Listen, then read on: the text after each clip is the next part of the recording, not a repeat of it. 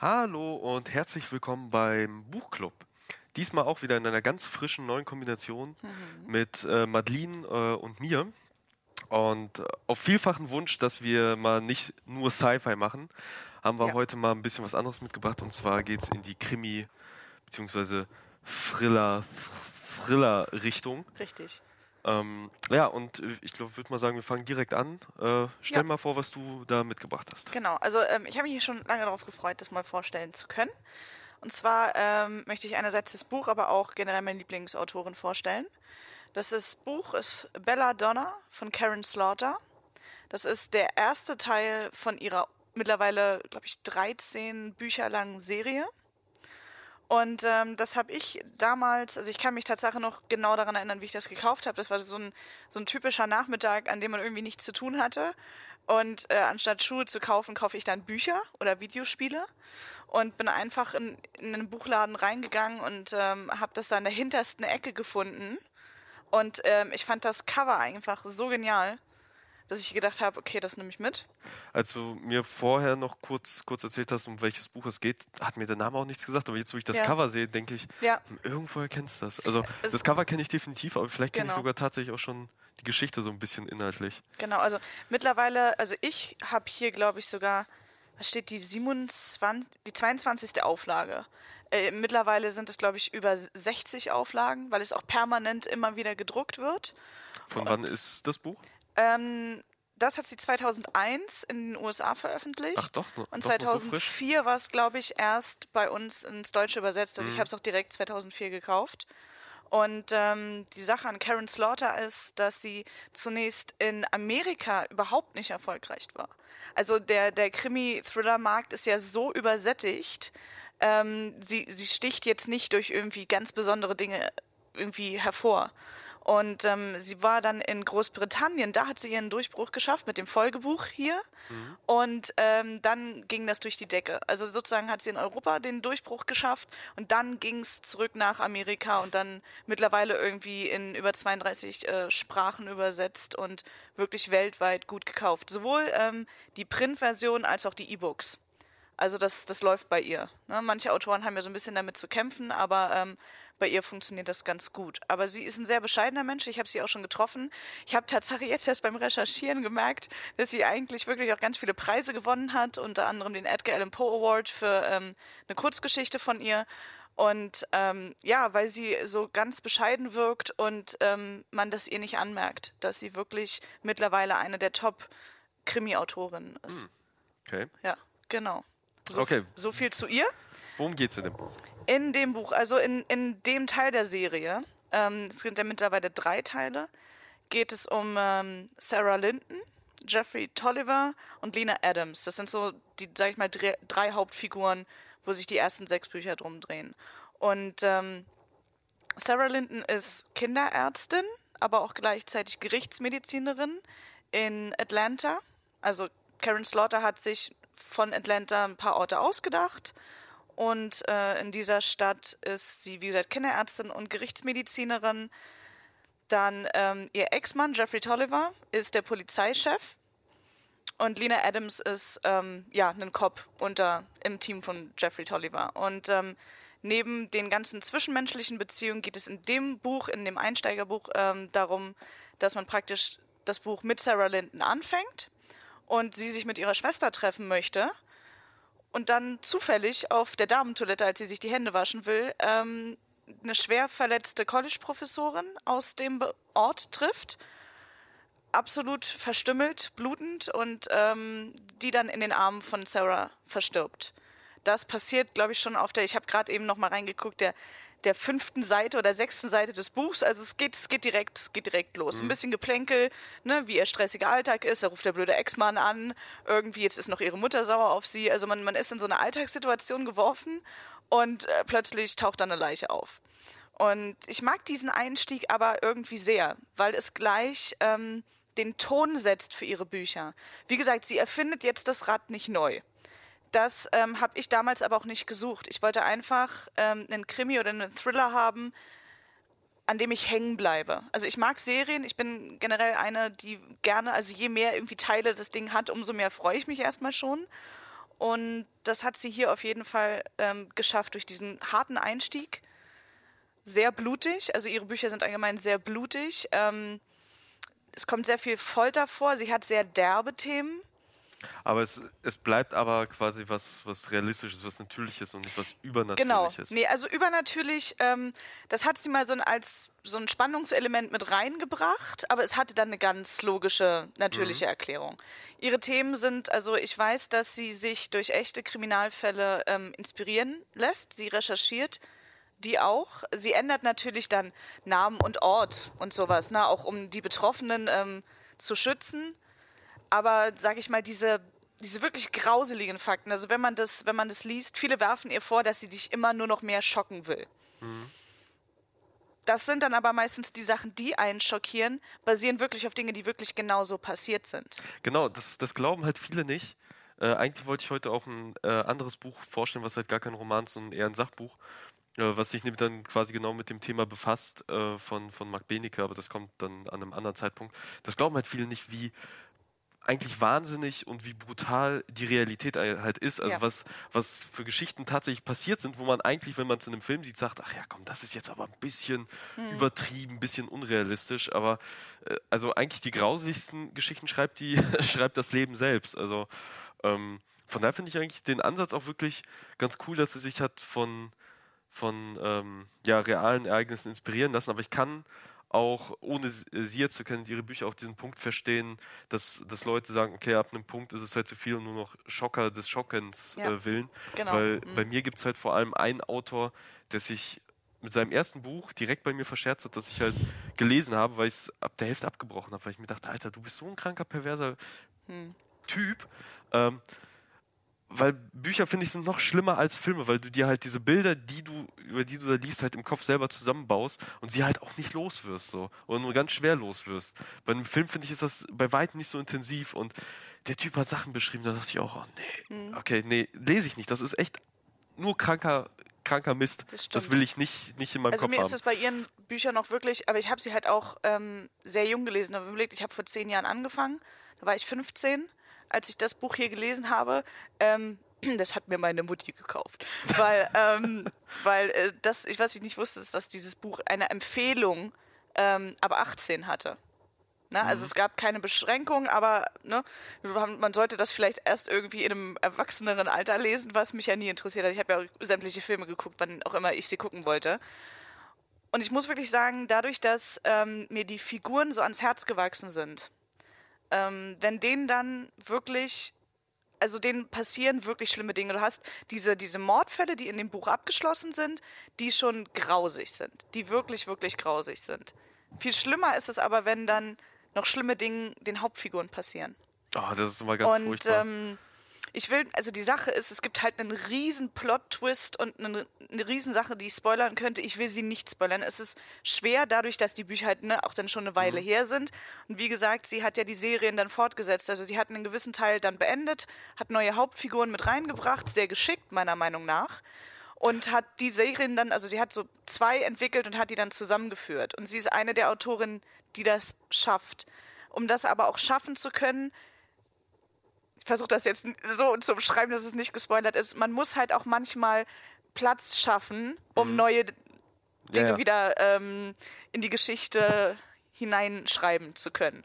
Und einer dieser Momente hat mich wirklich eiskalt erwischt, wo sie heute noch gefragt wird, warum sie das gemacht hat. Die Frage kann sie schon nicht mehr hören. Ähm, da, aber das war auch so ein Moment, wo ich wirklich, ich habe früher eigentlich nie geweint, wenn ich Bücher gelesen habe. So. Das habe ich auch gelesen, ja, Harry Potter und, und so ein Kram. Das waren so, sage ich mal, das erste Erwachsenenbuch, was ich mir wirklich reingezogen habe.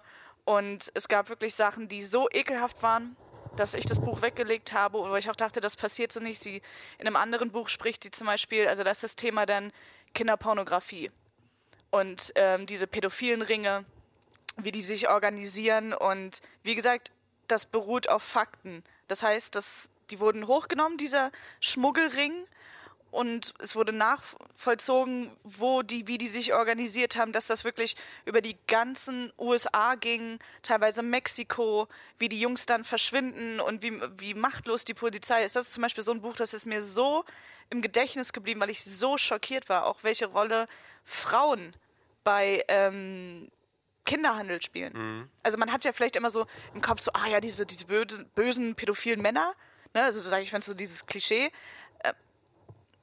ja, natürlich, das stimmt.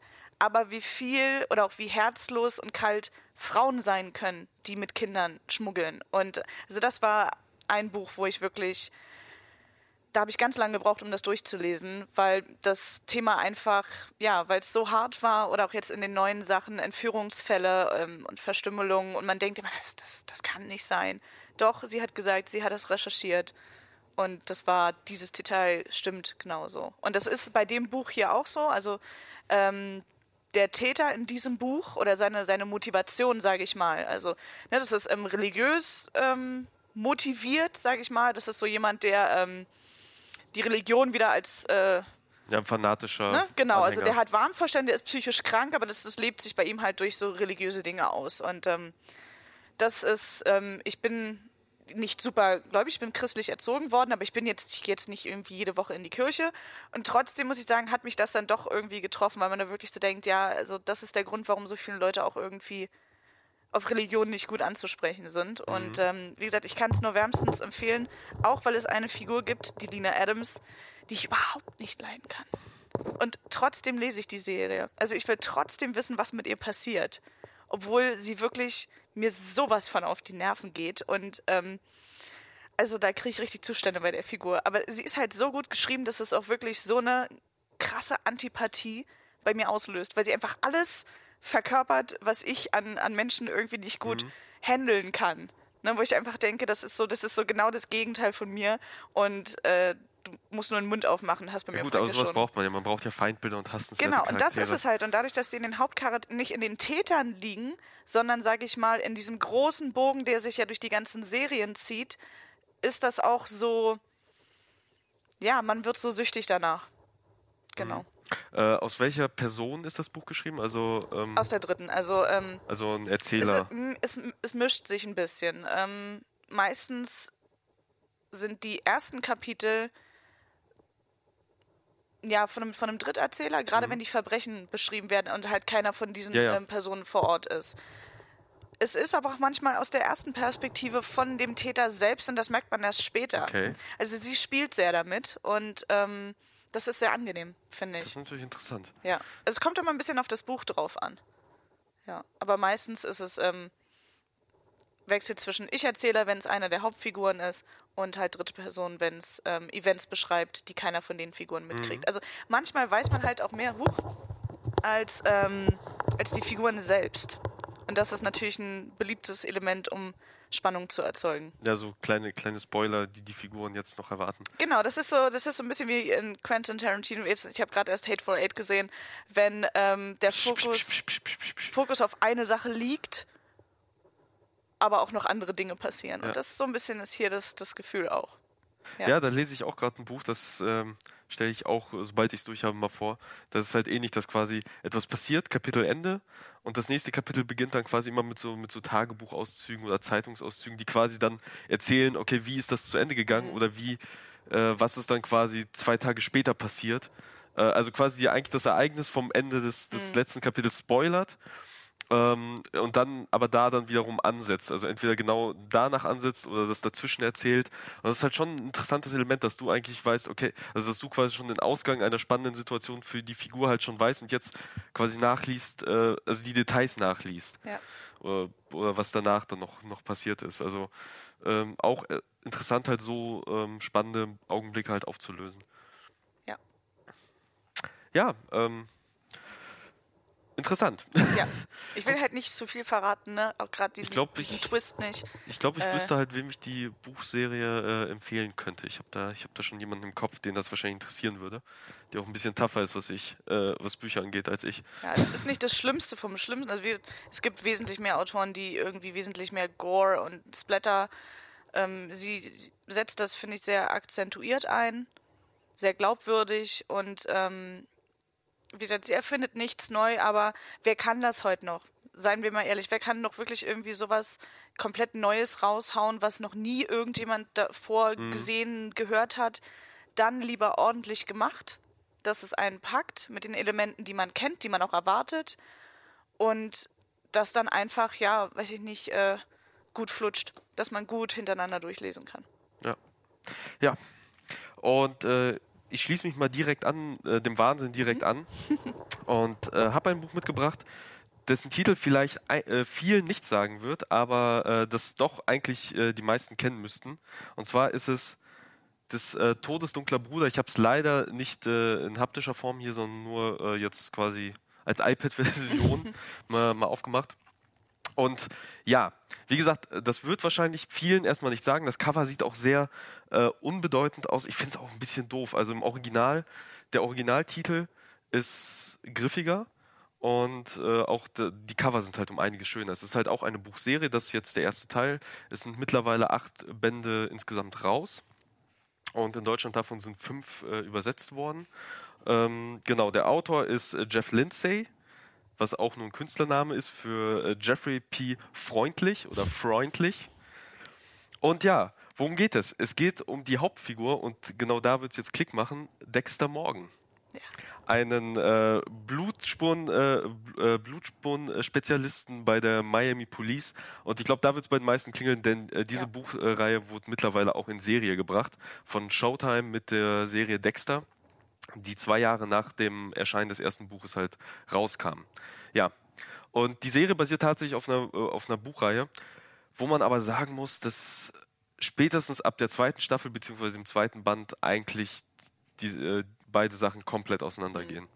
Also es, es ist auch schon so, wer die Serie kennt und mag, sollte halt die Bücher schon lesen die haben einen Mehrwert, weil ähm, schon im ersten Band, obwohl sich die Staffel sehr nah dran gehalten hat, sehr, sehr viel anders ist. Hm. Also es sind vor allem die Details, ähm, aber das komplette Ende ist ganz anders und schafft dadurch oh. auch äh, ganz andere Voraussetzungen für die kommenden Bücher. Ähm, ja. Genau, worum geht für alle, die halt Dexter nicht kennen, worum geht es? Dexter ist wie gesagt ein Spezialist für Blutspuren in äh, Miami, arbeitet da bei der Polizei und ist gleichzeitig aber auch ein, äh, ein Psychopath. Ein schwerer äh, Mensch mit schweren psychopathischen Störungen, der äh, nachts quasi auf äh, Verbrecherjagd geht und halt Mörder, die durch das System durchgekommen sind, weil halt nicht genug Beweise da sind, weil äh, gepfuscht wurde in der Ermittlung oder wie auch immer, mhm. halt Leute, die von, vom Gesetz quasi nicht bestraft werden konnten, er sich quasi zur Brust nimmt und sie in kleine Hand, äh, ja, Handtaschengroße äh, Formate schneidet. Und so startet dann auch das Buch direkt, dass er sich quasi eines äh, pädophilen Priesters, wenn ich, ich meine, es ist ein Priester, wenn ich mich nicht irre, annimmt. Ähm, und das setzt halt wie auch bei deinem Buch halt auch schon direkt den Ton. Also das erklärt, also du kriegst direkt, wirst du ins kalte Wasser geschmissen, äh, es erklärt sich sofort, ähm, vor allem erklärt er sich sofort und, und wie sein Zustand ist. Weil, wie gesagt, er ist halt ein Psychopath, er empfindet keine Gefühle, er ist eiskalt mhm. und verstellt sich halt nur, also trägt, wie er immer sagt, immer, immer nur eine Maske und hat halt über die Jahre gelernt, äh, wie ein normaler Mensch zu wirken und zu handeln, obwohl er es halt nicht ist und es auch nicht versteht, mhm. ähm, wie diese normalen Menschen sind. Und wenn er quasi dann auf Jagd ist, auf, äh, auf, äh, auf Mörderjagd, dann ähm, ist es im Buch so, dass er quasi seinem dunklen Passagier, Passagier wie er ihn nennt, also quasi einen, einem anderen Ich in seiner Psyche halt Platz macht. Hm. Es ist halt in, in der Serie ist es halt nicht so ausgeprägt, da ist es halt einfach nur ein Trieb und wird halt als dieser, als dieser behandelt. Ich glaube, in den späteren Staffeln benutzt er dann auch irgendwann mal dieses Wort dunkler Passagier und spielt so ein bisschen damit, äh, wie das Buch es halt eben auch macht. Aber im Buch ist es halt wirklich so, als wenn, als wenn er halt eine gespaltene Persönlichkeit hätte, beziehungsweise einen Schatten, der ihm inter, immer hinterherläuft und ihm immer dazu drängt, halt zu morden, ihm diese, mhm. diese Lust eintrichtert und dem er dann halt eben auf diesen Jagden, auf diesen, äh, auf diesen Mordtouren halt dann auch äh, freien Lauf lässt und sich seine eigene Persönlichkeit quasi äh, auf den Beifahrersitz setzt. So wird es halt da mhm. Äh, verbildlicht.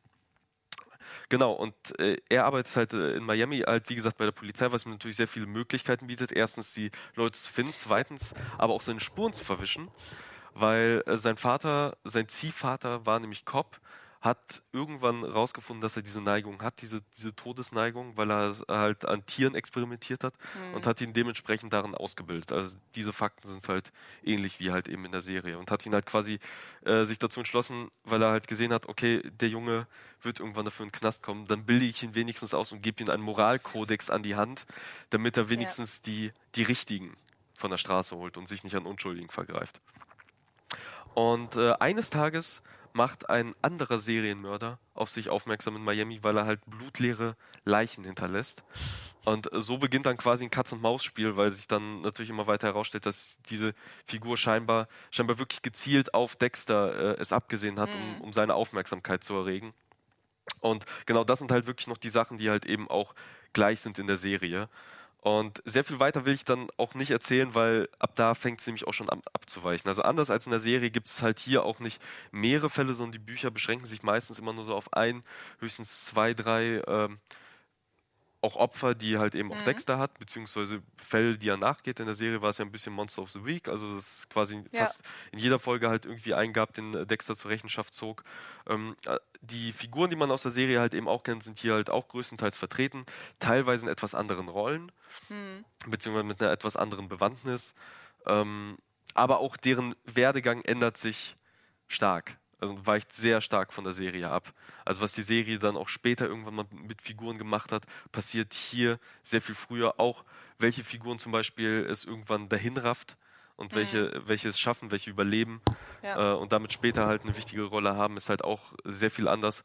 Und vor allem das zweite Buch, Alter, ist das heftig. Also, dass sich das finde ich so schade, dass sie das nicht in die Serie umgesetzt haben. Also mhm. den Mörder, den er da verfolgt, das ist echt schon ein richtig mieser Bastard. Also es ist halt eben auch kein Spoiler, weil das, also wie der Mörder seine Taten hinterlässt, äh, wird ja relativ am Anfang der Bücher halt immer sehr klar. Mhm, also ja. das ist halt ein Typ, äh, der seine Opfer verstümmelt, aber sie am Leben lässt. Das heißt, der nimmt denen alles, der, ja. Der nimmt den Arme, Beine, äh, auch die Zunge, Augenlider, Nasen, Ohren schneidet er ab, aber er lässt sie halt am Leben. Und vor allem das richtig perfide ist, er lässt sie da, dabei zusehen. Das Gift, was man dafür braucht, äh, ist aus der Tollkirsche, deswegen heißt dieses Buch Belladonna. Das macht der Mörder hier im Prinzip nämlich auch. Die also sind, also er lebt sind bei quasi. Bewusstsein, ähm, wenn er sie ähm, misshandelt, ja. Ja, und vor allem, äh, und das Buch, der zweite Teil, also wie er die Mörder, also wie er die Opfer dann halt hinterlässt, also sie sind eigentlich sind sie quasi tot. Also der hat sie ja. seelisch zerbrochen. Das wird halt in dem Buch halt auch äh, sehr bildlich halt damit beschrieben, dass es halt eigentlich Kartoffeln sind. Also das sind halt mhm. Leute, die atmen noch, aber mehr auch nicht geistig sind sie halt zu nichts mehr in der Lage nach dieser Tortur. Ja. Ähm, und, da frag, und da fragt man sich halt auch, okay, wer halt den jetzt, die jetzt quasi irgendwie mit einer Überdosis zu töten, nicht halt gnadenvoller, als sie jetzt so in ja. dem Zustand am Leben zu lassen. Ähm, ja. Was, was kann man noch über die Bücher sagen? Ähm, also wer die Serie halt gesehen hat, denkt jetzt, ja, warum soll ich die Bücher lesen? Sollte man, weil wie gesagt, die weichen sehr st stark ab. Die nehmen auch eine etwas andere, etwas andere Gewichtung, weil vor allem später in den Bänden wird es auch leicht, ähm, ja, übernatürlich, kann man sagen. Also mhm. da, da, das bleibt nicht ein Hand, also es bleibt nicht ein realistischer Roman, sondern es, es geht, es driftet auch leicht in dieses Übernatürliche ab, um halt eben diese, diese Bosheit des Menschen halt auch irgendwo zu erklären und wie Menschen dazu in der Lage sein können, so etwas halt auch anzurichten. Ja. Und was ich halt auch einen sehr schönen Fakt finde, weil ich glaube, äh, es ist zwar ein Fakt, der sich halt vor allem auf die Serie bezieht, aber ich glaube, das kann man halt äh, zumindest auf die ersten Bücher halt eben auch übertragen, ist, dass äh, es äh, dass die Figur, also Dexter Morgan, vor allem mit seinen, mit seinen psy äh, psychischen Auffälligkeiten, also dem Psychopath sein und wie er sich beschreibt und wie er sich, wie er sich fühlt und wie er sich verhält, äh, scheinbar auch sehr fundiert ist, also auf, auf äh, also wirklich wissenschaftlich nachvollziehbar ist. Ähm, laut aktuellen ähm, ja, aktuellen Forschungsergebnissen, wie halt Psychopathen wirklich so sind und sich verhalten und fühlen. Mhm. Äh, und zwar äh, Lydia Benecke hat das nämlich in, ich glaube, ihrem letzten oder vorletzten Buch immer mal wieder so erwähnt oder immer wieder als äh, als, als Einschub genommen, um halt eben Psychopathen zu erklären. Und da hat es halt immer wieder Beispiele aus der Serie halt Dexter genommen, um es ein bisschen besser zu verbildlichen. Und da halt eben auch erwähnt, dass das gar nicht mal so weit weg ist. Also doch ein sehr, äh, mhm. sehr reelles Bild eines, eines wahren, eines waschechten Psychopathen äh, ja. äh, halt darstellt. Zumindest und seine wie man den heute definiert und genau. Äh, ja. Ja, und ähm, ja, habe ich hier noch irgendwas auf meinem kleinen Zettel liegen? Äh, da, da, da, ja. Was mir halt zu Dexter einfällt, ich habe die Serie nur mal, ich habe mal nur so ab und zu äh, reingeschaut, zufällig. Und es, also die Kritik war ja auch immer, äh, was, was sie halt auch oft bekommt, ist, dass das eigentlich nur dieses, ähm, diese Art Torture-Porn, dass man eigentlich Mhm. das nur liest oder die Serie guckt, um, um dabei irgendwie diesen voyeuristischen ähm, Gefühl irgendwie nachgehen zu können als Zuschauer.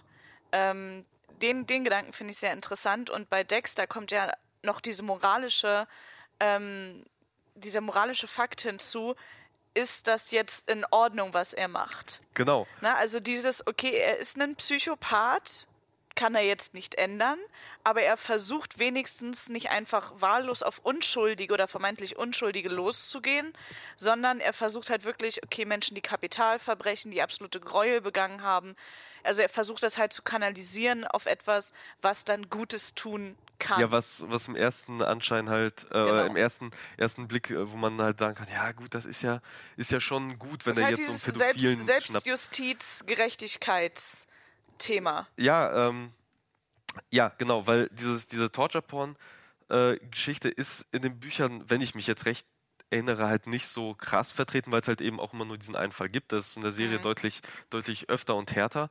Ähm, aber dieses Moralische stimmt, weil du ja, am Ende verfolgst du ja trotzdem quasi die Geschehnisse und fieberst halt mit einem Mörder mit. Einen Ja. guten Mörder, weil er wird schlussendlich ja als der Gute, als der Held dargestellt, aber schlussendlich bist du halt quasi auf der Seite eines Mörders und, und fieberst mit ihm mit, wie er andere, noch schlimmere Mörder halt zu, zur Strecke bringt.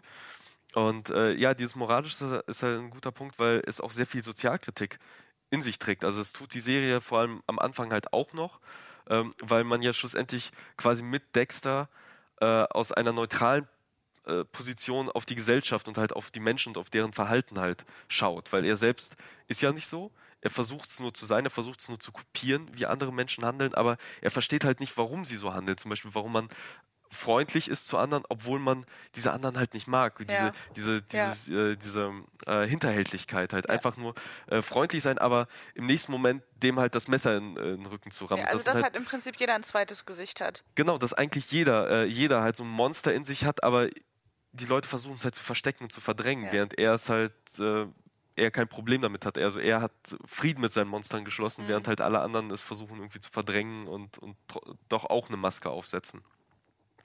Äh, und sich halt vielleicht sogar noch falscher verhalten als die wahren Monster da draußen, Mhm. wie sie halt mit Menschenleben spielen und mit anderen Leuten Gefühlen. Und ja, das ist halt äh, ist, ist ein sehr spannender Aspekt. Aber was halt auch eben später, äh, obwohl jetzt müsste ich überlegen, kommt das? Jetzt, ich glaube, jetzt verwechsel ich so ein bisschen Serie und, und Buch. Weil in der Serie ist es ja später so, dass er dann doch irgendwann ab einem gewissen Punkt anfängt, menschlich zu werden oder menschlicher zu Mhm. werden. Ich weiß gar nicht, ob das im Buch auch so aufgegriffen ist. Also zumindest Ich hatte in der nicht in dem Serie Fokus. dann gesehen, dass er sich mal geirrt hat.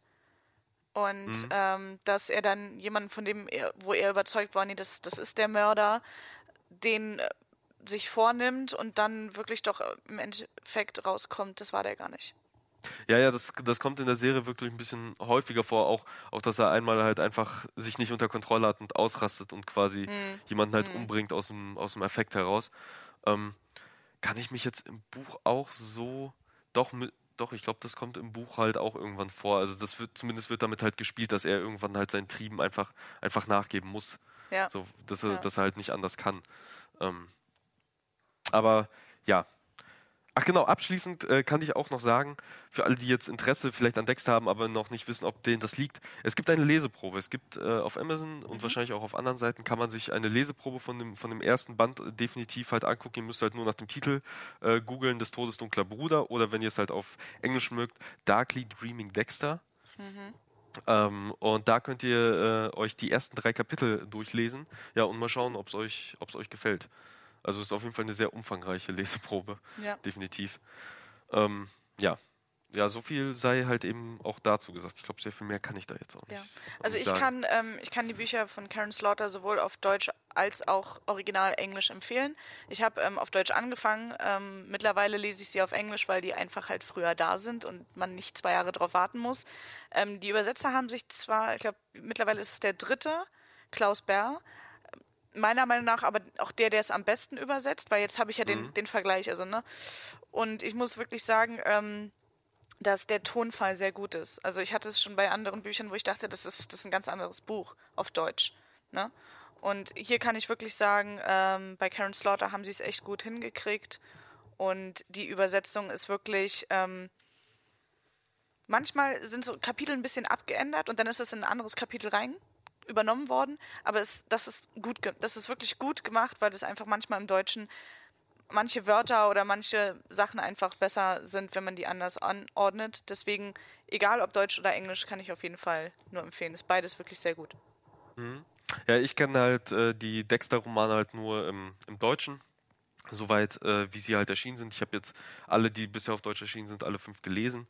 Äh, Finde die Übersetzung durchgehend, also soweit ich das halt beurteilen kann, doch durchgehend, äh, durchgehend gut. Äh, Die bleibt auch äh, durchgehend äh, gut. Also mir ist jetzt nichts, nichts so ins Gedächtnis, also nicht wie bei anderen Büchern äh, ins Gedächtnis gesprungen, dass quasi zwischen Band, keine Ahnung, Band 3 und 4, wo mal eine längere Periode war, wo die Bücher nicht übersetzt wurden, dann äh, die Autor, also die Übersetzer gewechselt haben und dann auf einmal Wörter komplett anders übersetzt wurden. Also da Mhm. denke ich an, an ein paar andere Romane, wo halt eben der Nachfolgeroman so spät rauskam, dass dann wirklich, dass dann halt gelesen hast und denkst, okay, was meint er, wovon redet er? Ja. Ach, oh Gott, wie hat er das denn jetzt übersetzt? Beziehungsweise warum hat er das so übersetzt? Das klingt doch richtig dumm. Also vielleicht hat er sich dann näher an, an der Vorlage gehalten, aber das klingt jetzt, also Ja, wenn man sich an Ganz, eine ganz Sache schlimm. gewöhnt Ja. hat, dann an eine Variante ist es schwer, dann sich in, ja. umzugewöhnen. Umzugewöhnen. Und das ist halt bei, bei den Dexter-Büchern nicht so. Was sich aber geändert hat, ist, äh, also zum Positiven finde ich ein, einerseits die äh, übersetzten Titel der Bücher, weil vor allem die letzten beiden heißen dann doch ein bisschen näher am Original, weil im Original heißen, haben die Bücher immer irgendwie Dexter im Titel. Ähm, und die letzten beiden Bücher hatten das dann halt eben auch dementsprechend, also waren, de äh, waren so auch äh, direkt erkennbar. Ich meine, das letzte Buch auf Deutsch hieß auch einfach nur Dexter. Äh, auch die Cover haben sich ein bisschen geändert, wa- waren jetzt auch wieder ein bisschen verspielter, haben mit dieser ganzen, äh, der Mörder ist halt die Hauptfigur-Thematik, ähm, auch ein bisschen mehr gespielt, sahen halt nicht so, äh, sage ich mal, so ein bisschen Standard deutsche, äh, Deutschland-Krimi-mäßig aus wie die ersten drei Bücher.